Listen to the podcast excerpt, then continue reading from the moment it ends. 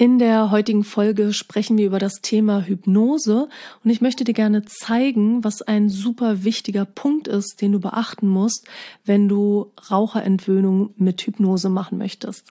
Ich wünsche dir viel Spaß bei dieser Folge.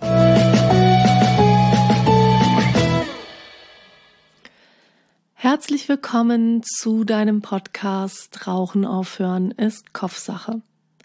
Ich bin Isabel Drescher ich bin seit 2004 Nichtrauchercoach und in meinen Seminaren zeige ich Menschen, wie man so mit dem Rauchen aufhört, dass es sich gut und machbar anfühlt. Meine Präsenzseminare werden von allen gesetzlichen Krankenkassen bezuschusst und wenn du dich von mir unterstützen lassen möchtest, dann besuch doch solch ein Präsenzseminar in Berlin oder in Hamburg. Wenn du sofort starten möchtest, dann kannst du auch meinen Online-Kurs machen. Alle Infos hierzu findest du in den Show Notes beziehungsweise auf meiner Homepage www.isabel-drescher.com. Heute möchte ich mal mit dir überlegen, ob es Sinn macht, eine Hypnose zu machen, wenn es um das Thema Raucherentwöhnung geht. Ich kann vorweg schon mal sagen, ich bin selber Fan von Hypnosen. Ich benutze die in meinem Leben, um mein Unterbewusstsein zu stärken und um es in die richtige Richtung zu bringen. Von daher bin ich nicht gegen Hypnose bei der Raucherentwöhnung. Aber was wichtig ist, ist, dass du vorher schon gut auf den Rauchstopp vorbereitet bist.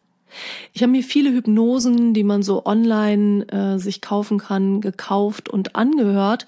Und was ich immer wieder feststelle, ist, dass in den Suggestionen Fehler auftauchen in Bezug auf die Mechanismen hinterm Rauchen. Beispiel, in einer Hypnose sagt die Hypnotiseurin, auch wenn das Rauchen ein großer Genuss für dich war, wirst du jetzt dein Leben auch ohne Zigarette genießen können.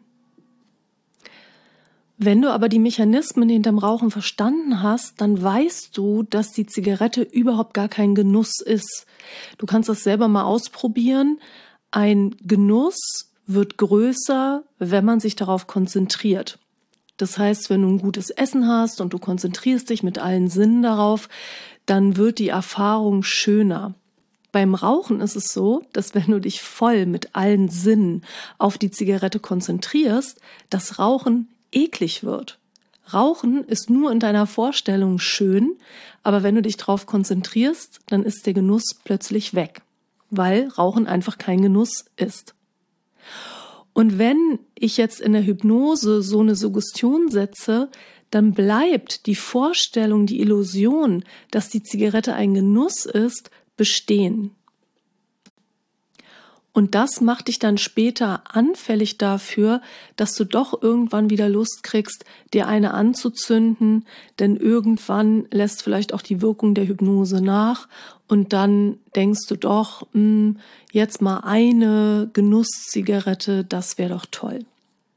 Es gibt auch Hypnosen, wo es einfach darum geht, dass du einen Widerwillen entwickelst, dass du die Zigarette nicht mehr in deinem Körper haben willst, weil sie so großen Schaden anrichtet, aber eben diese ganzen anderen Dinge rund ums Rauchen, dass man die Zigarette zur besten Freundin irgendwann deklariert hat, das bleibt einfach so bestehen und wie gesagt, auch das macht dich dann anfällig dafür, dass du irgendwann denkst, ach komm, eine. Wer schon Hypnose gemacht hat und bei wem das funktioniert hat, super. Ich freue mich total. Ja, es ist keine Folge, in der ich gegen Hypnose rede.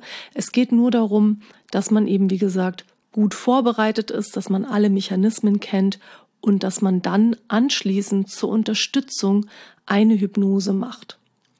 Wenn du dich von mir unterstützen lassen möchtest, dann kannst du zusätzlich zum Online-Kurs noch eine Hypnose erwerben, die wirklich aber erst hören, wenn du den Online-Kurs oder den Präsenzkurs gemacht hast. Und das kannst du dann zur Unterstützung nehmen, um dein Unterbewusstsein nochmal mehr mit ins Boot zu holen obwohl es auch am Ende des Kurses immer einen Suggestivteil gibt, wo ich dir gute Suggestionen setze. Aber wer das Gefühl hat, er braucht noch ein bisschen mehr, der kann das noch mit einer Hypnose verstärken. Ja, das war's erstmal von mir für heute. Wenn du es noch nicht getan hast, dann lade dir doch gerne mein PDF für deinen erfolgreichen Rauchstopp runter.